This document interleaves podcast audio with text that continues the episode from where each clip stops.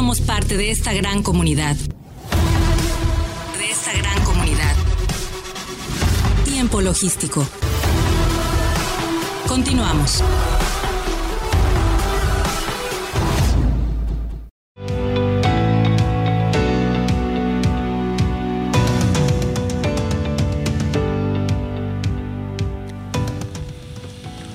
Bien, muchísimas gracias eh, por continuar con nosotros. Estamos aquí de regreso en tiempo logístico y bueno, por supuesto que muy agradecido con todos ustedes que nos estén escuchando en este momento y por supuesto a todos eh, los que nos siguen en las redes sociales. Tiempo logístico, un programa con 16 años al aire y que va directamente a todo el sector del comercio exterior, la logística, el transporte, las aduanas y por supuesto que los puertos. Eh, bueno, eh, si usted tiene algo que comentarnos, mándenos un mensaje por inbox al fanpage de Facebook de Tiempo Logístico y con mucho gusto podemos aterrizar el tema. Independientemente de que si usted también quiere escuchar algo, mándenos también un mensaje y de verdad que trataremos de buscar al especialista para que nos disuelva las dudas. Aquí estamos para servirles a todo el tema del comercio exterior. Vamos a continuar con esta, eh, esta sección. Hay un tema muy interesante que eh, tenemos planeado platicar el día de hoy con ustedes y es el acuerdo de las normas de origen. Esto eh, se va a conectar en un par de minutos el doctor Ricardo Méndez de TLC y Asociados, eh, que lo está haciendo en este momento. Pero para ello, bueno, pues Omar Arechiga nos puede ir dando pues un tentempié del asunto. ¿De qué se trata todo este asunto, mi querido Omar? Claro que sí, Paco, con gusto.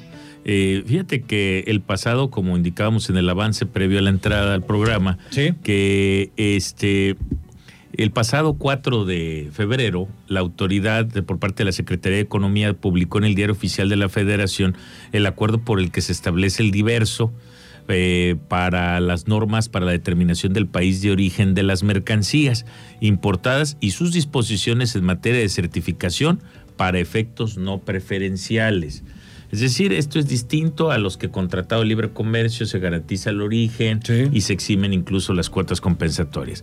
Este es para aquellos que no lo son. Cuando tú eres una empresa, eh, un importador que tiene mercancías que son idénticas o similares a las que están sujetas a la cuota, pero tú no eres del origen, y si eres, o sea, la mercancía si estuviera sujeta, pero a ti no te aplica, Ahora nace un formato que seguramente nos va a explicar claramente en el anexo, este, en el anexo 8 del presente decreto. Ahí aparece ya ese documento que deberán de estar elaborando quienes importen mercancías y que estén sujetos a cuota compensatoria de la mercancía, pero ellos por su origen no son aplicables. Si no llegan a ese formato, y no lo adjuntan como e-document y no lo acompañan o lo transmiten en el pedimento, podrían tener algún hecho sancionado.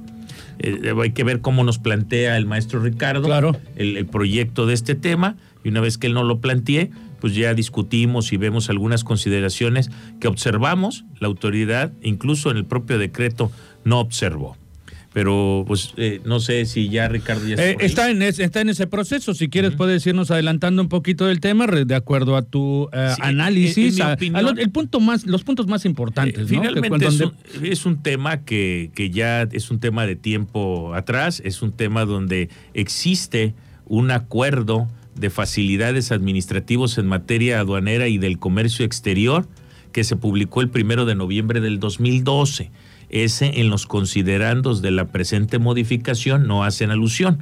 El presidente de la República, Felipe Calderón, dio a conocer estas facilidades y en su, fracción, en su artículo segundo se exime a los importadores de las siguientes obligaciones. En su fracción cuarta, acompañar al pedimento de importación los documentos a que se refiere el acuerdo por el que se establecen las normas para la determinación del país de origen de las mercancías importadas y sus disposiciones en materia de certificación y cuotas compensatorias.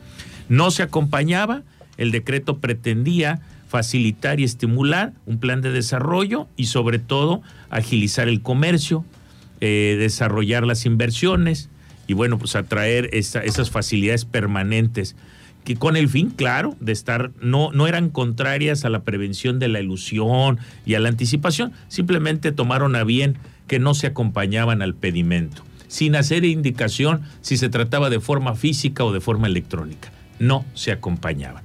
Está ese decreto de facilidades, lo pongo en el radar, primero de noviembre del 2012, en los considerandos no se hace alusión. Ese es el primer punto. Eh, por otra parte, ustedes me avisan en cuanto eh, entre el maestro Ricardo para dejarle la ponencia. Y bueno, pues eh, es bien importante precisar que, que cuál es la reforma en sí. Se publica un acuerdo único en el que se modifica, reforma el artículo cuarto y el anexo 5 es el que hace alusión a los tratados y a ciertas eh, consideraciones, y el, se adicionó el artículo noveno y el anexo 8. El anexo 8 es básicamente el formatito que ya a partir de hoy todos los que tengan una cuota compensatoria y no la vayan a pagar porque no estén sujetos, eh, ellos como país, de, por ser un país distinto, tendrán que llenar este formato denominado este, propiamente una declaración de origen. Es un formato parecido, pero no idéntico. Desconozco la razón por la que no aplicaron el certificado de país de origen que todos los países conocen. En el afán de simplificar, Paco, porque crear un formato México en, el comercio exterior global resulta contradictorio. Si al final de fondo tiene todos los campos, es una certificación que declaran y firman los exportadores y productores, pues sería un certificado de origen que lo firmaban y lo sellaban, ¿no? Y que todos los países lo conocen. ¿Qué puede provocar esto? Bueno, que de aquí a que los importadores a sus proveedores les hagan saber, les manifiesten y les envíen el formato, los proveedores o productores, en este caso los exportadores o productores, lo analicen, lo llenen y lo manden sin afectar las cadenas logísticas. Ya tenemos al, doctor eh, Ricardo Méndez desde Tijuana en línea. Ah, eh, mi querido Ricardo, ¿cómo estás? Bienvenido a Tiempo Logístico. Buenas tardes, Paco. Muchísimas gracias por la invitación y envío un saludo a ti y a todo tu auditorio. Fíjate que eh, también invitamos, todos los martes por lo regular nos acompaña el maestro Omar Arechiga de Alba, especialista en la materia, creo que ya te ha tocado también estar con él ya adelantamos un poquito con el tema, eh, independientemente que, pues, por supuesto que te queremos escuchar y saber. Su, experto planteamiento. Claro, claro. Entonces, para ver cómo nos planteas todo ese tema del acuerdo de normas de origen, mi querido Ricardo. ¿Qué tal, este Omar? Gusto saludarte. Sí, por supuesto que lo, lo conozco también, este experto en la, la materia, ¿no? Y es del, del, CUEC también. Eh, Correcto, un abrazo. Pues, Sí, miren, es eh, algo, estaba aquí intentando conectarme y estaba escuchando acerca de los, puntos que comentaba este Omar. Sí. Y bueno, pues creo que me parecen muy, muy este, acertados. Digo, sí, esta cuestión a veces lo vemos desde el punto de vista normativo, la parte, la parte legal, y bueno, en ocasiones también se deben de abordar esos temas desde la parte operativa, los esquemas de facilitación, si en realidad se está contraviniendo pues, con alguno de esos convenios de los que México en este caso ha, celebrado. Y bueno, pues es un, es un acuerdo que data desde 1994, que tuvo una modificación en el 2008 y que bueno, pues hasta ahora eh, resurge nuevamente eh, una modificación en este caso para eliminar eh, ciertas facilidades administrativas que ya se habían logrado y que bueno, pues ahora hay eh, este pequeño retroceso, ¿no? Bien, eh, y bueno, dentro de todo esto, ¿qué, cuáles son los puntos más destacables que nos pudieras comentar al respecto con relación a las normas? Fíjate que este acuerdo en, en específico eh, básicamente eh, aborda, dos temas. El primero es pues, un, procedimiento para determinar, en este caso, el, origen de las mercancías. Pero eh, la determinación de ese origen está vinculada con medidas no arancelarias. O sea, tradicionalmente, pues las certificaciones que se utilizan hoy en día en la práctica en su gran mayoría están vinculadas con la aplicación de una preferencia arancelaria, ¿no? de los distintos eh, tratados de libre comercio de los que México es parte, pero este acuerdo en específico eh, aborda la, la, temática para la determinación del origen con base eh, en la aplicación en este caso, de medidas no arancelarias como son las eh, cuotas compensatorias. Sabemos que una cuota compensatoria eh, se impone a cierto tipo de mercancías derivado pues de un procedimiento de, eh, de prácticas legales de comercio internacional y concluye ya sea en una resolución provisional o definitiva en donde se impone una, una cuota compensatoria. Hace referencia el acuerdo, les decía, porque es, es un poco eh, antiguo, ¿no? Pues desde 1994, 28 años de vigencia este, este acuerdo, y hace referencia todavía a la medida de transición, o sea, la medida de transición se dejó de aplicar desde el 2011, sin embargo, o sea, rescatando la parte que se encuentra actualizada, eh, pues básicamente eh, se, se, aplica ese instrumento jurídico pues, para saber si se sujeta al pago de la cuota compensatoria y en el supuesto que no sea así, bueno, pues es cuando entra este, este documento de la declaración de, eh, de origen, que vale la pena mencionar que es, esta declaración de origen ya se encontraba publicada desde 1994, solamente que en el 2008 eh, obviamente fue en este caso derogada del anexo 3 y que pues obviamente las personas pues lo habían dejado de, no, de aplicar, sino de anexar al, al, pedimento este, este, este documento, esta declaración. Y les digo que no de aplicar porque realmente es, es importante identificar que en la, en la práctica, o sea, ya post despacho, ese documento siempre ha tenido que estar anexo en el expediente, debido pues que, ¿qué pasaría si, en, vamos a poner, en, un, en una auditoría, una, una, revisión de gabinete, la autoridad pues te exige, pues decir, oye, ¿sabes qué? Consideramos que estas mercancías son originarias de un país al cual se le impuso una cuota compensatoria. Entonces tú para acreditar que son originarias o que provienen de un país distinto al que se encuentra la mercancía similar o idéntica a una cuota compensatoria, entonces se tiene que presentar este documento a la autoridad para acreditar eh, el, origen que yo estoy declarando o asentando. Pues, en el Adicional, Ricardo, a que el 36 SA en su, en su fracción primera y su inciso D sigue vigente. Sí, fíjate que hay, un tema ahí este, interesante con esta cuestión, porque eh, si bien es cierto, e, esa disposición, digo, está, se encuentra vigente, también lo es que hay, por ejemplo, el, decreto, el famoso de facilidades eh, eh, administrativas en materia de comercio exterior y aduanas, que data del 2008, precisamente en la época de, Calderón, este, este decreto que en su momento brindó facilidades. En ese supuesto es donde se establecía que no era requerido eh, anexar básicamente este documento. Entonces, eh, a veces hay, hay, una correlación, vamos a suponer, de, de disposiciones que te, por un lado te establece la obligación y hay otro dispositivo que es el que establece la, la facilidad eh, administrativa, y que a veces, eh, obviamente, pues ya se contraponen.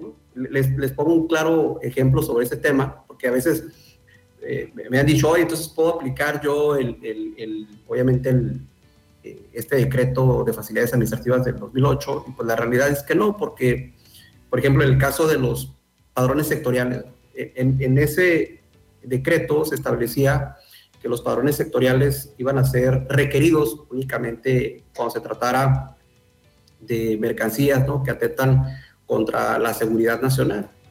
Y, Bien. Ah.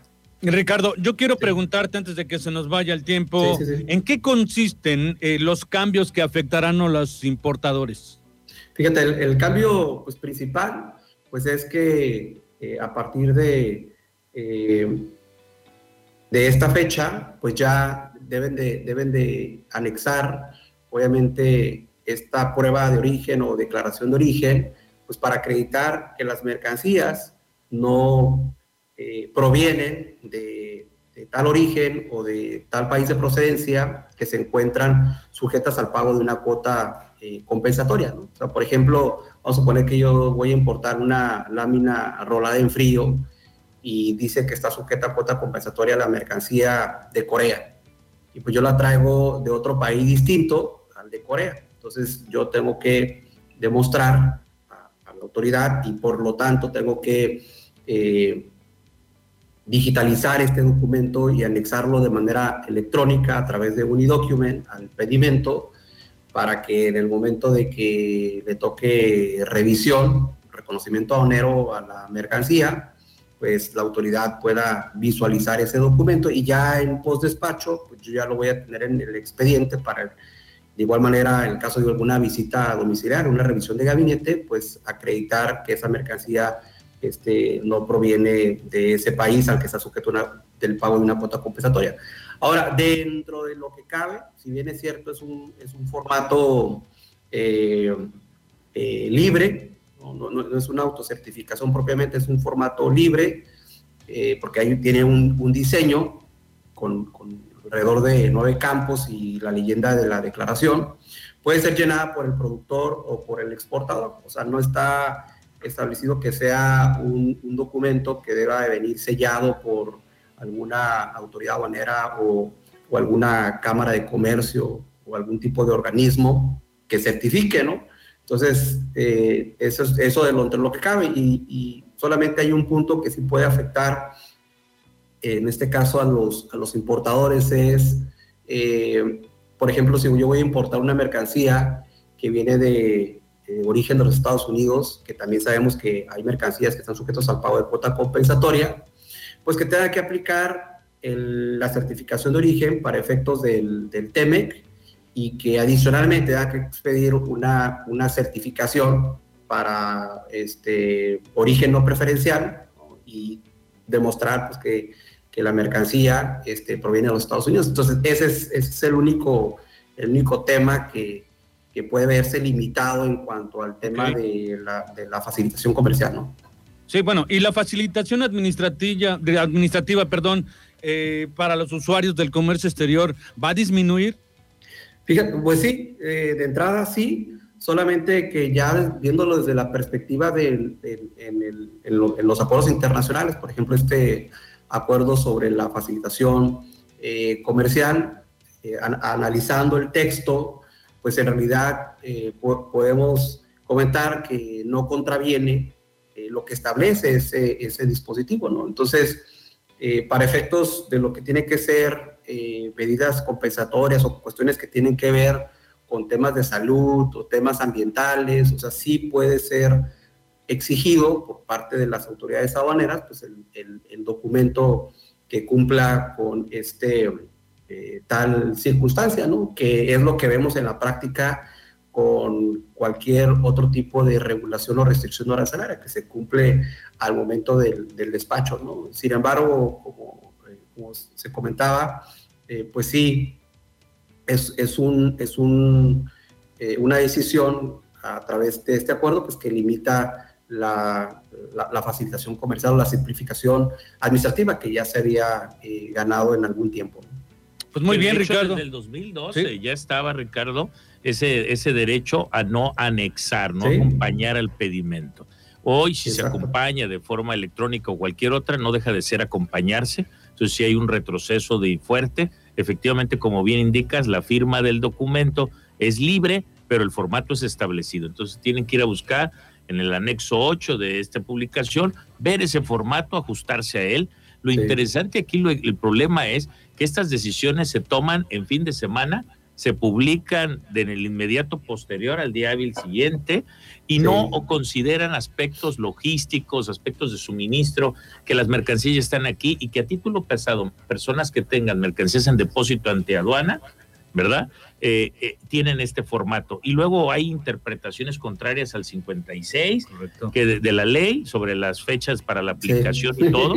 Entonces, eh, valdría la pena que la forma no se convirtiera en el fondo. Esa es una, una, invitación, un exhorto como profesionista del comercio exterior, que, que sea en el sentido de que de verdad se garantice nada más el origen y no se considere al rato una letra, una, un, un campito o algo que no le cambie el origen a la mercancía y que después tengamos que llegar a jurisprudencias para que en ocasiones se deje sin efectos eh, el hecho sancionador a la forma. Hay que atacar el fondo, si, si de verdad lo que se pretende es la no elusión, Paco, eh, el que de verdad el origen se garantice del no sujeto a cuota, que así lo sea. Ese es el exhorto de mi parte. Sí, y también estar, digo, ya para concluir, eh, estar pendiente de las modificaciones ahí la Comisión Nacional de Mejora Regulatoria, porque ese fue un proyecto que se publicó en diciembre en dos ocasiones y la verdad es que eh, muy pocos hicimos algunos comentarios y bueno, pues ya de entrada pues lo dan a conocer. Entonces, como vienen varios ahí anteproyectos, pues hay que estar siempre muy atentos a las fechas en que se pueden realizar algunos planteamientos para, como mencionó Omar, pues no atenten contra la facilitación. Pues muy bien, Ricardo, de verdad. Eh, pues muy agradecidos contigo por toda esta información que nos acabas de compartir. Y por supuesto, eh, el maestro Omar Arechiga, vaya, pues este, le da eh, pues un volumen pues que incrementa el valor de esta entrevista que te hicimos. Muchísimas gracias. Vamos al contrario, un saludarte, Omar, un saludarte, Paco, y estamos aquí a la orden. un saludo a todo tu auditorio. Saludos a todos los amigos de TLC, por supuesto. ¿Dónde te encuentran? Pues ahí en la página de www.tlcasociados.com.mx y también pueden enviarnos un correo en tlc.tlcasociados.com.mx. Muchas gracias. Bueno, gracias a ti, amigo. Hasta la próxima. Hasta la próxima. Bueno, pues un tema interesante, mi querido Omar. Este, eh, no sé si quieras sacar, destacar algún punto ya para finalizar el tema, que algo que a ti eh, veas que es importante comentar en esta parte eh, que llevas y aquí en la operación en el puerto de Manzanillo.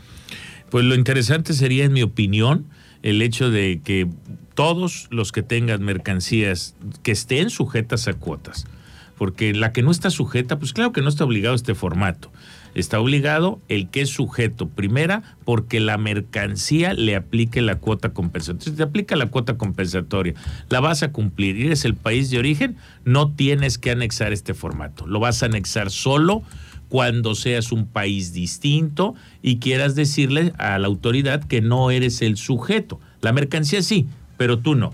Entonces, el formato del anexo 8 hay que tenerlo debidamente requisitado, firmado por el exportador productor, mandárselos a sus agentes aduanales para los cruces de sus mercancías. Paco, lamentablemente la certidumbre jurídica en México es de 24 horas pero las cadenas logísticas se planean con mucha antelación. Ese es el problema, que lamentablemente la autoridad tiene N cantidad de iniciativas, pero al final del camino tú no puedes programar logística porque creas que te va a llegar o no te va a llegar la programas con lo que tienes cierto, con lo que tienes en ley, con lo que tienes en diario oficial. Entonces, ahí es la invitación, ojalá y las autoridades para los contribuyentes tomen alguna acción flexible, sobre todo en este tema. habrá muchos que ya tienen un certificado de país de origen, que está firmado, que está con, con un cabal cumplimiento a los estándares internacionales. Bueno, bueno, eh, hay que, habría que ver este, cómo va a ser la aplicación para este formato. Hoy por hoy, eh, si tienes una mercancía, eres de otro país, como también lo indicó Ricardo, cumple tu formato, llénalo, ahí está. Seguramente a través de tu asociación, a través de tu agente aduanal, te van a hacer llegar el formato y hay que tenerlo en tiempo y forma. Pues ahí está todo el dato, como lo dice el maestro Omar Arechiga, digo, expertos son los que nos comentan eh, todo este tema. Y bueno, nosotros agradecidos con ustedes, pero nos vamos a ir un corte, eh, no sin antes decirle que sigue algo muy interesante para todos los transportistas platicar, el tema de los beneficios que deben tener las plataformas de carta aporte, esto con el ingeniero José Sánchez Nuño, presidente de Grupo Nuño. Vamos a un corte y regresamos con él, no le cambie, porque está usted en tiempo logístico. Regre. Somos la voz del comercio exterior. Tiempo logístico. Tiempo logístico. Permanece con nosotros.